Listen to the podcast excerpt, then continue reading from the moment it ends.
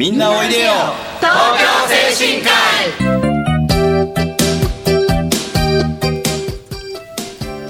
この番組はハートフルたなしフローラたなしを運営する社会福祉法人東京精神科医のスタッフが西東京市の高齢者支援活動を多角的に紹介してまいります。一般にはあまり知られていない介護介護の現場地域とのつながりそして東京精神科医独自の取り組みなどのお話を中心に分かりやすくお送りしてまいります。進行役を務めますのは東京精神科医介護老人保健施設ハートフルたなしリハビリテーション科理学療法士の高橋博之です。そして FM 西東京の直美でお届けしていきます。本日のゲストはみんなおいでよ東京精神科医のパーソナリティでもあります東京精神科医事業本部介護部長岡本よしみさんとえー、事業本部相談主任尾形孝也さんです。よろしくお願いします。お願いします。さて本日のラインアップですが、えー、本日は前回から引き続き介護コミュニケーションロボットというテーマでお話ししたいと思います。それではみんなおいでよ。東京精神科医スタートです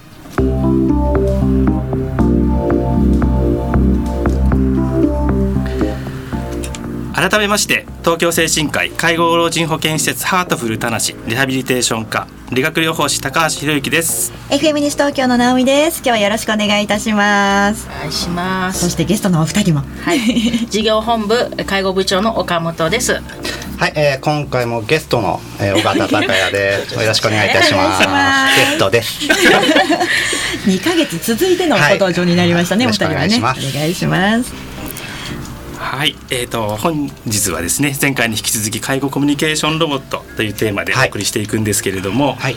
えーと、前回は、はい、あのその介護ロボットコミュニケーションロボットを導入するにあたっての準備というところの大変さとかをですね、お話ししていただいたみたいなんですけれども、はい、これ今あの10月初旬3日からですね、はい、その実際に導入が始まりまして、はい、その後導入後いかがでしょうか？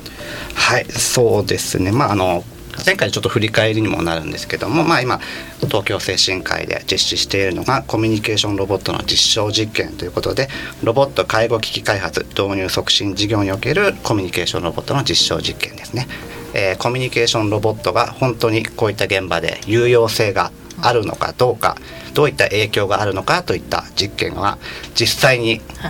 始まりましたね岡本さん。はい始まりました。始まりました。まあ一番大変だったのは準備が大変だったんですけどもね。ようやく始まってみてどうですか岡本さん？やっぱり準備も大変だったんですけれども、はい、今やっぱり導入してみて、まあ、1か月少し経ちましたけれどもやはり皆さん、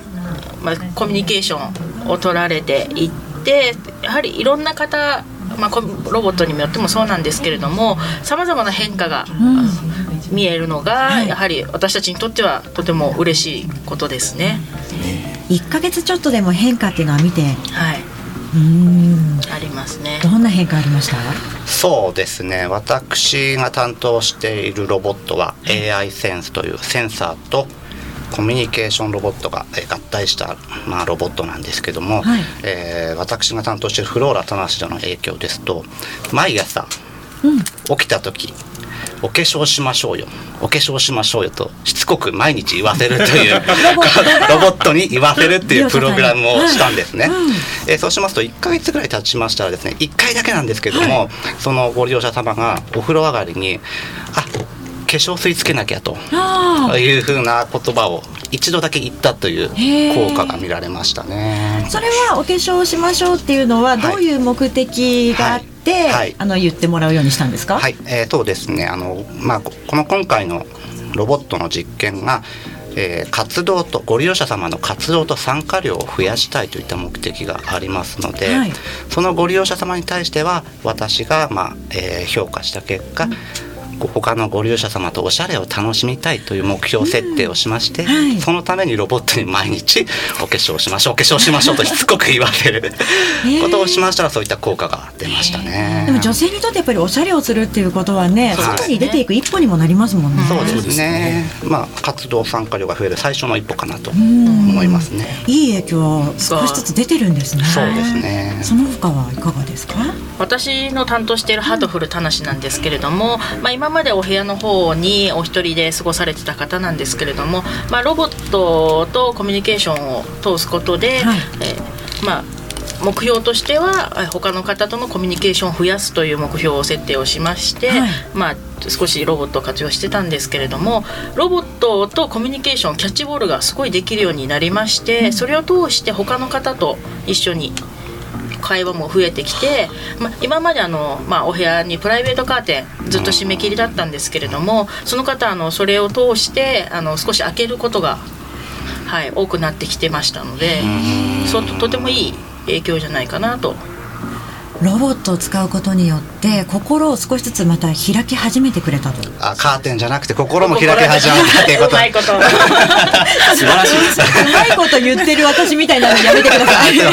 すいませんすいません。高橋さんから見ていかがですか？こういう変化っていうのは。いや本当にあのこういうそのコミュニケーションロボットというか、これからですね、うん、あのご高齢の方があの増えてくる世の中になってくる中でやはりその少しずつですね。あのできることが少なくなってきてちょっとやっぱり心を閉ざしちゃうとかいう方も増えてくるのかなというふうに思います。なのでそういうところでその何かですねその心の隙間を埋めてくれて少しこう笑顔になってちょっと外に出て行って本当に女性の方だったらお化粧とか楽しんでくれるようなそんなことができるようになったら素敵ですよね。はい、そうですね。将来的に理学療法士という立場からロボットをどんなふうにこう使ってみたいななんていうのあります？そうですね、えっとまあ、ちょっとこの今回はねテーマがあの介護コミュニケーションということなのであれあのなんですが、まあ、とにかくやっぱりこうおこ言葉というか話が少なくなってしまうと、はい、やっぱりあのお口の中の状況とかですね、うん、それからやっぱり呼吸っていうのもやっぱりあの少しね悪くなっていってしまってやっぱりそういう呼吸器疾患とかですねそういうのにもかかりやすくなってくるっていうのもきっとあるのかなって思います。なのでやっぱりそういうのを使ってやっぱり言葉を発する、声を出すっていうそういうのが少し元気にもつながるし笑顔にもつながるしでそれが活動につながっていていただければいいなって思いますね。機能的な視点ですね。リハビリらしいすごいですね。さすがですね。ありがとうございます。皆さんから見て利用者さん少しずつこう改善というか良くなっていらっしゃる方がいるというお話でしたけれども、はい、反対に大変なことというかあ大変なことの方が、ね、そうですありますね。まず初日にロボットを導入した初日なんですけども、はい、このロボットがですね、えー、どうしても喋る時に電源が入るとえー、目が光るという最初のもともとの設定があるんですけども、はい、その目が光ってるのが怖くてですねロボットを背中向けにしてしまったりとか。なるほど。そう。あとはまあお片付けが好きなご利用者様がいるんですけども、はい、その方は毎晩ですね、はい、ロボットの電源を抜いてですねタオルに包んでですねタンスの中に入れてしまうとかですね、それは朝私が出勤して毎日出してまた電源を入れるというですね根比べをしてます、ね、なるほど。利用者さんにとってはね、うん、愛情を持ってきっとしまってあげてるんでしょうけれども。はいそ そうか意識の中でまだどういう使い方をすればいいのか利用者さんが。まあなかなか今までなかったことですからね、うん、どうしても私たちの世代ぐらいからまあ少しロボットっていうものが認識し始めてる部分があるのでご利用者様の中ではロボットが話しかけてくるっていうところからも少し恐怖心があるのでそこをの取り除いていっていかないとちょっと導入していくのが厳しいのかなっていう部分はあとやっぱやっぱ言ったように見た目ですよね。うん。見た目がもう少し本当にかまあ可愛いんですけども。ね、次回も持ってきていただきます、ね、まあ、そうですよね、はい、やっぱりロボットですよね。ロボット。カタカタしたようなカチカチしたような感じですよね、もう。じゃあちょっと慣れるまでというか受け入れてもらうまでの時間ある程度考えておかないといけないのかもしれないですね。そうですね。いきなりは難しいですよね。何かハプニングはあったりしました？ハートフルの方のロボットなんですけどまあ、コミュニケーションもあるんですけどレクレーションもできるロボットで歌とかも歌えるんですけれども、まあ、歩くことは今回設定はしていないですね。なんですけれどもあのいきなり何もこちらが指示じゃないですけど話しかけてもいないんですけれどもいきなり「さよなら」って言って前を足出して、はい、あのと飛び降りたって言ったらいけないんですが例えがいけないんですけどそれにすごいびっくりしましたね。落ちちゃったっていうことですよね、はい、テーブルの上から一歩踏み出して自ら勝手に落っこっていったと。もう。ちょっとまあ悩んでたんですかね。そうきっと悩みがいろいろロボットにもあったんだと思います いやでもその辺のご苦労もねたくさんいろいろあると思うんですけれどもここで一曲お届けして、また後半引き続きお話を伺っていきたいと思います。はい。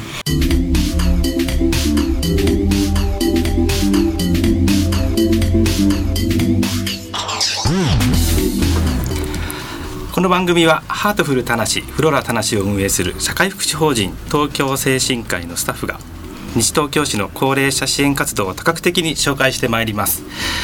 一般にはあまり知られていない介護の現場地域とのつながりそして東京精神科医独自の取り組みなどをお話を中心に分かりやすくお伝えしてまいります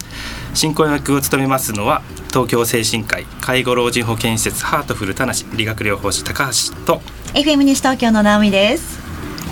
はい、えー、ゲストの尾形孝也です。ゲストの岡本です。よ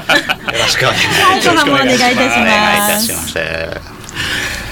太田さんなんかあの、はい、最近新聞でロボットのことが取り上げられたなんてさっきお話を伺えたんですけど。はいそうなんですね。ちょっとあの11月11日の朝刊にですねちょっと気になる記事がありまして、はい、これ読売新聞なんですけども、えー、まあ10日にですね、えー、政府の成長戦略を立案する未来投資会議といったものがあったみたいなんですね。はい、そこでなんですけども現在のこういった介護現場では入浴や食事の介助が中心で自立支援が不十分、うん、技術革新による介護の質を向上するべきだといった問題があったみたいなんですね。それに対して今後ですね入所者様の状態を自動で確認するセンサーや AI、まあ、人工知能ですね、人工知能による介護計画の作成など導入について実施するとえ報酬の加算を加えるという計画も出ているとかいないとか といった記事が出てるんですよね。今回まさしく今後今回の実験に当てはまるような話かななんて思ってちょっとこの記事気になったんですけどね。本当にそういう形で、はい、あのいろんなその介護をされる側もする側も、はい、少しそういうあのロボットのねあの、力を借りて、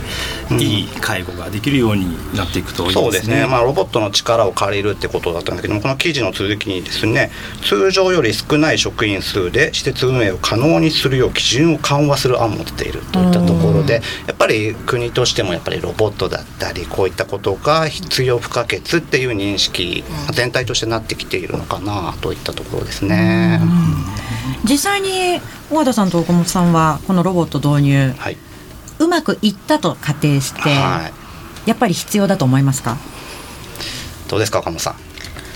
まあ、やはり施設の中でもまあ必要だと思うんですけども、やはり在宅でやはり独居の方は結構増えてますので、はい、そういう方にやはりいろいろ導入できたりとかすると、やはり今うちの東京精神科医に入ってるロボットだけではなくて、まあ、やはりテレビにも取り上げられている通り動物型のやつであったりとか、はい、あの赤ちゃん型だったりっていういろいろなものがあるのでそういうのをうまく活用できたらなっていうのはありますね。うそうか施設でというよりも独居の方たちの方がうまく使いこなせたら、みんなが安心にはなるのかもしれないですね。そうですね。独居ですと施設と違って24時間見ていない見られてない見られない状況というのが一番多いと思うので、はい、そこをカバーするのはロボットだったら助かるかなとは思いますよね。なるほど確かにそうですね。はい、今はあれですもんね。あの心拍数とか血圧とかそういうのとかもこうセンシングっていうんですかね、えー、あの感知して、はい、それをこう例えばそういうなんていうんですかね。事業所というかその方のそのサポートチームにこう、はい、あのが受信できて、はい、で何か変化があったら、はい、すぐなんかこうアラートみたいなのができるようなね、うん、そういうシステムとかもねもうちょっとこう進化して進んでいくと安心した社会になるそうですね。私もこの実験に携わるによってからメーカーの方とよくお話しすることがあるんですけどもやっぱりその辺のホームにまで一応視野は入ってるみたいですねメーカーさんの方も。なるほど、そうすると、ね、地域で見ようって言っていてもなかなか目の届かないところがあった。そこをやっぱりロボットが少しずつ補ってもらって、うん、施設の皆さんね事業所の皆さんも負担が減ってきて。うんそうなっていくといいですよね。そうですね。あただあんまり今の段階で大きな効果を期待しすぎてもいけないかなと思いますね。まあ。あの段階の世代が後期高齢者に入る20か25年後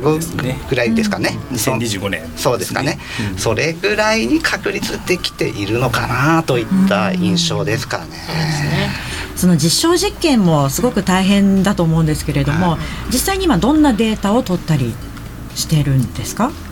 はいそうですね。あの活動ご利用者様の活動と参加量を増やすというのが目的ですので、はい、えー、例えばご利用者様がご自分で一人で車椅子を動かして、うん、えー、食堂の方に出てきて他の人と喋るようになったとか、はいそういったものをですね 毎日チェックして。地道に。それが一つの項目ではなくてですね何十何十何百ぐらいを。百何項目あるうち。そこは今の段階では皆さんが人間の目で見てですね、確認してどんな効果があるか、まあ、それをチェックするロボットがあってロボットの効果をチェックするロボットがね。それも欲しいですね いやでも今後はとても楽しみになってきて。でだけれどもロボットだけに頼らないでや、ね、みんなでやっていきたいっていう事業所の皆さんの思いもなんとなく私は今伝わってきたのかなっていう。まあね、ロボットがやってロボットにやってほしいことを明確にして私たちがやることも明確になればいいかなとは思いますね、うん。うん、これからも実証実験ちょっと大変なことはあるかと思いますけれども。頑張ってくださいね。はい。声がちっちゃいですよ。そんなことないですね。さあさあここでですね、えー、これから行われるイベントなどについても少しお話を伺っていこうかと思うんですけれども。はい、はい、それではちょっとあのこちらでですね東京精神科医から広報させていただきます、えー、来たる11月24日の木曜日、えー、住み慣れた西東京市でずっと暮らすというのをテーマに、えー、講演会を開催します、はい、えー、基調講演では、えー前西東京市医師会長であられます、えー、でそして長年地元の在宅医療に尽力されておられます、えー、芝久保内科小児科クリニック院長玉木はじめ先生に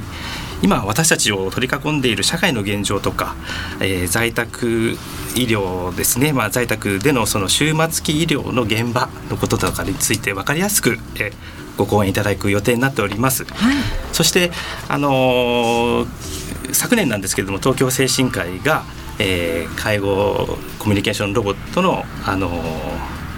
実験を実施したことの、あのー、まとめというかですね、はい、結果もその時に、あのお話できると思いますのでぜひ皆さん、あのふるってあの西東京市の市民の皆さんやあとそれから事業所の方々ぜひあのご参加いただければ幸いでございます、はい、えー、日時ですねもう一度繰り返します。11月24日木曜日、えー、夕方、えー、18時30分から20時30分。会場はコール田無地下3階ホールです。お問い合わせは社会福祉法人東京精神科医事務局電話042-468-5133 042-468-5133杉浦までお願いいたします。えー、今定員が150名ということなんですが今大体60名ちょっとあの、はい。応募が来てるということなのでただこれなんかあの一応なんかあのファックスで申し込みみたいな感じになってるみたいなんですけれどもあのもしそういう紙がない場合はあの今お伝えした電話番号のところにお電話いただければと思います。あとあれですかね。もしそれもちょっと難しいって言ったら直接あのせ来ていただいてもいいのかなっていうような感じなんですけどね、はい、よろしくお願いします。11月24日の木曜日夕方6時30分から8時30分までコール田無、えー、田無駅から歩いて行ける場所ですね。そうですね。はい。皆さんぜひふるってご参加ください。はい、えー、それでちょっとあの私の勤めておりますリハビリテーション科の取り組みについてもお知らせさせていただきます、はい、えー、東京精神科医介護老人保健施設ハートフル田無では、えー、土日祝日を除く月曜日から金曜日の朝8時から8時40分までのちょっと短いですけど40分間ご自身で歩ける地域住民の方々を対象に、えー、機能訓練室を開放しております、はい、私たち理学療法士やあのリハビリテーション専門職があの皆様の健康サポートしてあの楽しく運動してますのでぜひ来てみてください。お問い合わせは、えー、介護老人保健施設ハートフル田無リハビリテーション室。電話042-468-5166 042-468-5166までお願いいたします。こちら朝の時間帯高橋さんももちろん皆さんにこう指導したりなさってるんですか？そうですね。あの特にこう直接体を触ったりすることは少ないというかほとんどないんですけれども、はい、そのマシントレーニングトレーニングマシンをですねあの8月にあのちょっと無理を言って買っていただいたので それをですね地域の方々にぜひ有効活用してほしいということがあって、うん、えー、今朝短いんですけどね40分間開放してますのでぜひ来てみてください。はい、こちらはあの予約などは必要なんですか？あの予約とか特にありません。あの8時にですね、あの施設のあの受付の方にあの運動しに来ましたってお声掛けいただければあのご案内できると思います。ただ、はい、ただまああの基本的にはあの歩いてこられる方が対象になりますのでちょっと車とかで来るのはあのできないのでその辺はあのすいません。もうちょっとあのまた時間をかけて考えていきたいと思います。はい、最近だと何人ぐらいでやってることが多いんですか？そうですね。今だいたいあのコンスタントに来てくれる方が9名ぐらいいらっしゃって、うん。はい、1日で平鳴らすと大体34人、うん、まあ、あの雨が降ったりあのいろ天気がいい日があってこう人数がばらけますけれども多い日はあの6人ぐらい集まって朝汗を流してます、はい、年代でいうとどのくらいの方たちが多かったりするんですか？そうですね。あの結構あの60代後半から、はい。まあ、90近い方まで、うん、結構あの幅広くあのそういう世代間の交流ができてまたそのここの集まった方々がですねあの街中で買い物してる時にすれ違って声を掛け合うなんていう、そんなこともなんかできてるみたいなのでまあちょっと個人的には嬉しいなと思ってます。この様子をお二人はご覧になることはありますか？そうですね。毎朝遅刻ギリギリに出勤するんですけど私は。まあさあその来た時にも汗を流してる地域の方々がねたくさんいらっしゃいますよね。ね。職員も負けずにねそれ使おうと思うんですけど職員の方が長続きしてないです。じゃあ遅刻ギリギリじゃなくてちょっと早く行かないとですね。そうですね。はい。はい、気になる方はぜひ、えー、8時から8時40分までということですのでね月曜日から金曜日の朝お出かけになってみてはいかががでしょうか？さあそろそろお時間近づいてまいりました。はい、えー、以上今回は、えー、介護コミュニケーションロボット導入後のエピソードを中心にお話ししました、えー、今回も盛りだくさんでお送りしましたが私たち東京精神科医の西東京市での活動を少しでもご理解いただければ嬉しいです。今夜7時からの再放送もぜひお聞きくださいね。またこの番組は放送終了後インターネットのポッドキャストからの配信もされています。各検索サイトから FM 西東京または東京精神科医で検索してみてください。最後に音楽をお送りしながらお別れです。次回来月の第2月曜日もこの時間もどうぞお楽しみに。ここまでのナビゲーターは東京精神科医介護老人保健施設ハートフル田無理学療法士高橋博之と FM 西東京の直美とゲストの尾形と同じくゲストの岡本でした。はい今月もありがとうございました。12月の初めには向台小学校で餅つき大会も行われる、はい、ということですので。お待ちしてますはい。それでは皆さん次回もせーの。みんなおいでよ。東京精神科医